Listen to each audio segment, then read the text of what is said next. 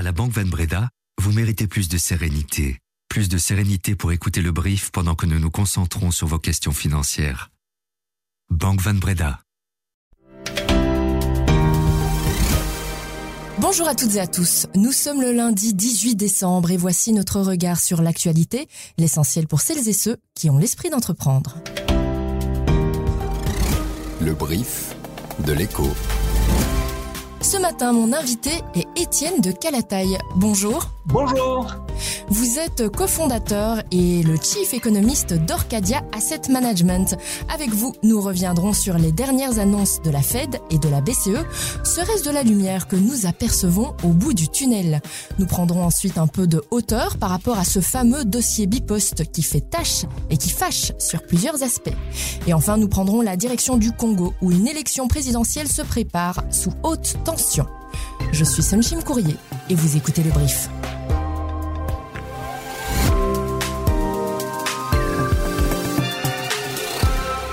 Le brief, l'invité de lundi. Tout d'abord, un Belge francophone sur cinq ne s'en sort pas financièrement ou peine à boucler le mois. C'est ce qui ressort du baromètre Confiance et Bien-être 2023 de la mutualité socialiste Solidaris. Pour cette huitième année, l'indice composite qui mesure cet état général moyen confirme la hausse mesurée en 2022 s'établissant à 53,3. Derrière les moyennes se cachent toutefois parfois des réalités bien différentes pour les individus selon la mutualité socialiste. Les femmes souffrent de conditions de travail et d'une articulation vie privée-vie professionnelle bien plus compliquée, analyse Solidaris. C'est également plus difficile pour les familles monoparentales qui accusent une baisse de plus de 21% sur 8 ans, ainsi que pour les personnes en incapacité de travail qui enregistrent une diminution de quasi 18% sur cette même période de nouveau tour de vis sous le sapin de la Fed et de la BCE. La Banque centrale américaine entrevoit même trois baisses des taux directeurs en 2024, ce qui a réjoui les investisseurs et même dopé les marchés. Mercredi dernier, la Réserve fédérale a donc laissé ses taux inchangés, preuve que l'institution prend bien acte de la poursuite de la baisse de l'inflation. Idem en Europe où la Banque centrale s'attend aussi à une baisse de l'inflation et n'a pas touché à ses taux. Euh, Étienne de Calataille, est-ce qu'on peut se montrer encore plus optimiste pour la fin de l'année. Est-ce que tout cela est même de très bon augure pour l'an prochain? Oui, euh, ce n'est pas à dire que tout va bien, euh, ni sur la planète euh, en termes environnementaux, ni en termes de tensions géopolitiques, et on connaît tous les risques qui nous entourent. Mais sur le plan économique et sur le plan financier, l'année se termine certainement de manière positive. Et est-ce qu'on peut espérer encore de meilleures choses pour l'an prochain? Oui, parce que ça va commencer sur une note apaisée, une note rassurée. Alors, on n'a évidemment pas tous nos apaisements, tous nos, euh, toutes nos assurances telles qu'on les souhaiterait dans tous les domaines, mais on sait qu'on va commencer avec une économie qui tournera en mode modéré, mais que ce mode modéré est somme toute une étape par laquelle il est bon de passer, puisque c'est le corollaire d'une inflation calmée et donc de taux d'intérêt euh, qui ont euh, très certainement atteint leur sommet. Et donc, on a pour le début 2024 la perspective d'effectivement d'un certain assouplissement monétaire. Et est-ce aussi une bonne nouvelle pour les candidats acquéreurs? Est-ce qu'on peut logiquement s'attendre à ce que les taux des crédits hypothécaires euh, baissent également? Alors, on aimerait que ce soit le cas, mais ce n'est malheureusement pas tout à fait le cas. D'abord parce que le marché euh, dans le secteur financier belge nous a montré combien il n'était pas vraiment très concurrentiel. Hein. On l'a vu sur la rémunération de l'épargne. Alors, mhm. ils étaient vraisemblables historiquement trop bas. Et donc, il nous faut mieux rémunérer l'épargne de ceux qui ont une épargne. Et malheureusement, les crédits hypothécaires devront être structurellement plus élevés chez nous.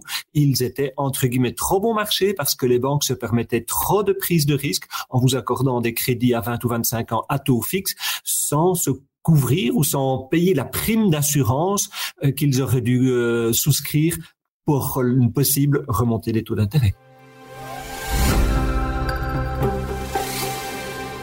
Ce dossier hein, est devenu un véritable sac de nœuds depuis que PPP s'est retrouvé en tête de l'appel d'offres censé renouveler la concession qui était jusqu'ici détenue par Bipost.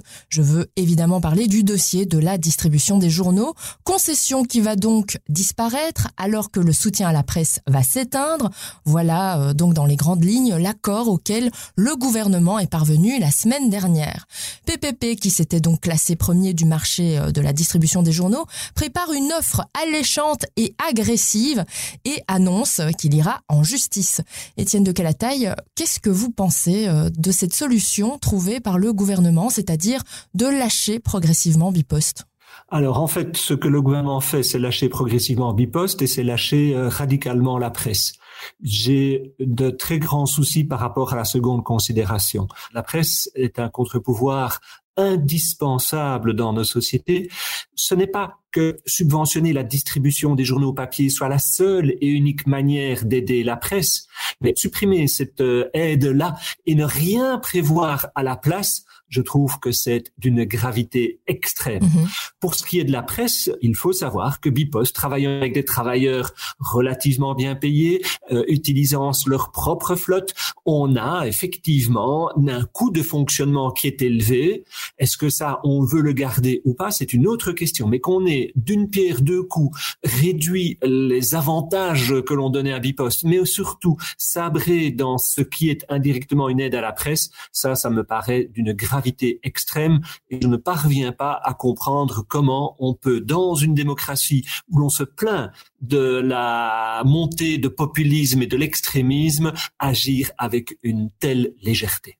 Mais justement, euh, est-ce que l'analogie avec euh, Deleuze est hasardeuse? Parce que dans les deux cas, on parle d'un changement de cadre économique euh, dans lequel l'entreprise va évoluer, avec à la clé une économie hein, de la part de l'actionnaire. En tout cas, c'est comme ça qu'Alexia euh, Bertrand, euh, la secrétaire d'État au budget, a présenté les choses. Alors, euh, le parallélisme avec Deleuze, non. Euh, chez Deleuze, il n'y a pas une liberté fondamentale qui est en cause. Donc, euh, non, n'acceptons pas ce parallélisme et acceptons que la presse, avec tous les rôles positifs qu'elle a pour la collectivité, mérite, et même d'un point de vue d'un économiste libéral, hein, qui, qui n'aime pas trop les subventions comme moi, eh bien, en fait, il y a une pleine et entière légitimité pour aider la presse, parce que la presse, elle génère ce qu'on va appeler dans notre jargon des externalités positives. Ce n'est pas la même chose que la fermeture d'une chaîne de magasins ou le passage de, de salariés sous forme de franchisés dans tel ou tel euh, secteur. Non, ici, ce qui est en danger, c'est euh, notre accès à une presse de qualité. Après la signature de l'accord avec Engie sur la prolongation du nucléaire, après la fin de la COP28 à Dubaï, what's next? Étienne de Calataille, est-ce qu'en termes de grands chantiers environnementaux l'an prochain, vous estimez qu'il y a des urgences, d'autant que la Belgique sera en pleine année euh, électorale et qu'elle assurera la présidence du Conseil euh, de l'Union européenne? Il y a une urgence, c'est de redonner espoir par l'action. Bien sûr, que la Belgique agisse radicalement ou pas ne changera pas grand-chose aux effets des dérèglements climatiques pour les Belges. Donc nous pourrions nous dire, mais à quoi bon, nous, petite Belgique, faire des efforts? Oui, mais le reste du monde agira avec exactement la même attitude. Et donc, il y a une force d'exemplarité à donner dans ce domaine. Donc, euh, osons espérer qu'en 2024, on soit un petit peu moins couard. La seule chose qui est en question, c'est le rythme auquel nous allons nous adapter honnêtement, si vous devez mettre la tête dans l'eau froide, eh bien, faites tout de suite un plongeon comme certains le font le 1er janvier, plutôt que de y aller avec un demi-bout d'orteil et puis dans trois ans le demi-bout d'orteil. À ce rythme-là, vous n'y arriverez pas et vous serez malheureux avant d'être mort. Je vous rappelle que nous avons réalisé un dossier spécial sur la COP28, un brief spécial que je vous mets en lien de cet épisode. Cette semaine, à l'agenda, chez nous, notez qu'aujourd'hui, nous connaîtrons les projections économiques de la BNB, la Banque nationale belge, et mercredi, l'indice de confiance des consommateurs belges, donc deux indices de la santé de l'économie belge. Notez aussi que vendredi, nous connaîtrons les données de l'indice PCE aux États-Unis.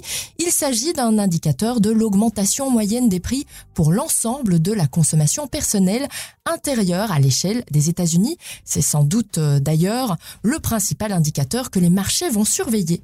Importante aussi la décision de la politique monétaire de la Banque du Japon, vu les spéculations récentes sur le yen, dans la perspective d'une politique monétaire moins accommodante de la part de la Bank of Japan.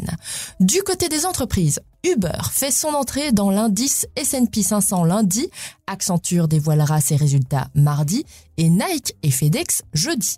Ce sont aussi de bons indicateurs de la santé économique des États-Unis. Et enfin, je vous rappelle que vendredi, il n'y aura qu'une demi-séance boursière à Londres, comme il est de coutume avant Noël.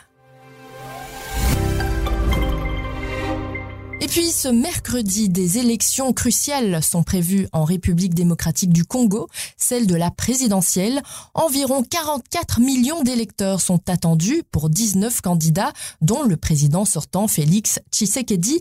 Il tient d'ailleurs son dernier meeting de campagne aujourd'hui. Je vous propose, euh, Étienne de Calataille, d'appeler ensemble Bob Kabamba. Bob Kabamba, euh, bonjour. Bonjour. Vous êtes euh, professeur de sciences politiques à l'Université de Liège et vous êtes aussi directeur de la cellule d'appui politologique en Afrique centrale. Tout d'abord, euh, Félix Tshisekedi est un opposant qui est devenu il y a cinq ans dans la controverse président. Aujourd'hui, il cherche euh, avec sa réélection à asseoir sa légitimité et son autorité, sauf que cette fois, il doit défendre un bilan assez négatif puisqu'il s'était fait élire en promettant la sécurité dans l'Est du Congo et une amélioration du pouvoir d'achat des Congolais. Or, il a complètement échoué euh, dans les deux cas. Face à lui, euh, l'opposition est fragmentée. Est-ce qu'on peut toutefois euh, entrevoir quelqu'un qui se détache du lot? Le Congo, c'est 80 fois la Belgique. Et pour pouvoir être candidat dans une élection présidentielle, il faut avoir les moyens de faire la campagne sur toute l'étendue de la République. Or, on a des problèmes de communication, il n'y a pas de route, il n'y a pas de compagnie aérienne. Au fait, chaque candidat doit se débrouiller seul pour pouvoir faire campagne et être connu de tous les électeurs de la RDC. Le président sortant a l'avantage, bien sûr, de pouvoir utiliser les moyens de l'État pour pouvoir faire sa campagne. Mais alors, lorsque l'on regarde par rapport au reste des candidats, il y en a que quelques-uns qui parviennent à émerger parce qu'ils ont des moyens de pouvoir faire campagne sur toute l'étendue de la République. On a le premier qui euh, fait pratiquement la course en tête, c'est Moïse Katumbi euh, qui vient de faire euh, plus de 50 meetings en l'espace de un mois, et les autres peinent à pouvoir suivre. Donc on est en train d'assister entre un duel entre d'une part Félix Tshisekedi qui est président sortant et son challenger qui est Moïse Katumbi qui est l'ancien gouverneur de l'ancienne province du Katanga. Et puis se joue avec cette élection la stabilité de la RDC et même de toute la région. L'organisation de défense des droits de l'homme Human Rights Watch a mis en garde contre les violences électorales qui risqueraient de perturber le scrutin.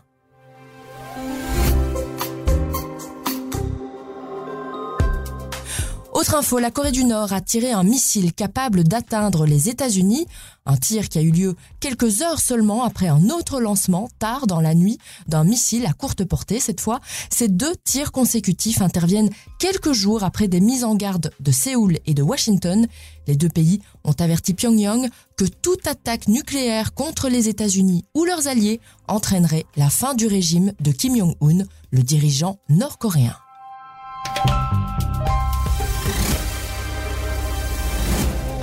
Merci beaucoup Étienne de Calataille d'avoir été mon invité dans ce brief. Dites-moi, euh, est-ce que vous écoutez des podcasts? Oui, de temps en temps. Mais je suis surtout un, lecteur de version papier, moi. D'accord. Eh bien, euh, le nôtre, c'est-à-dire le brief de l'écho, vous pouvez le retrouver sur votre app préférée d'écoute de podcast et puis évidemment sur notre site l'écho.be. Et ce qu'on adore, c'est quand vous nous mettez plein d'étoiles dans votre appli parce que cela nous permet de nous faire connaître. Il me reste donc à vous souhaiter une excellente semaine en notre compagnie. À demain!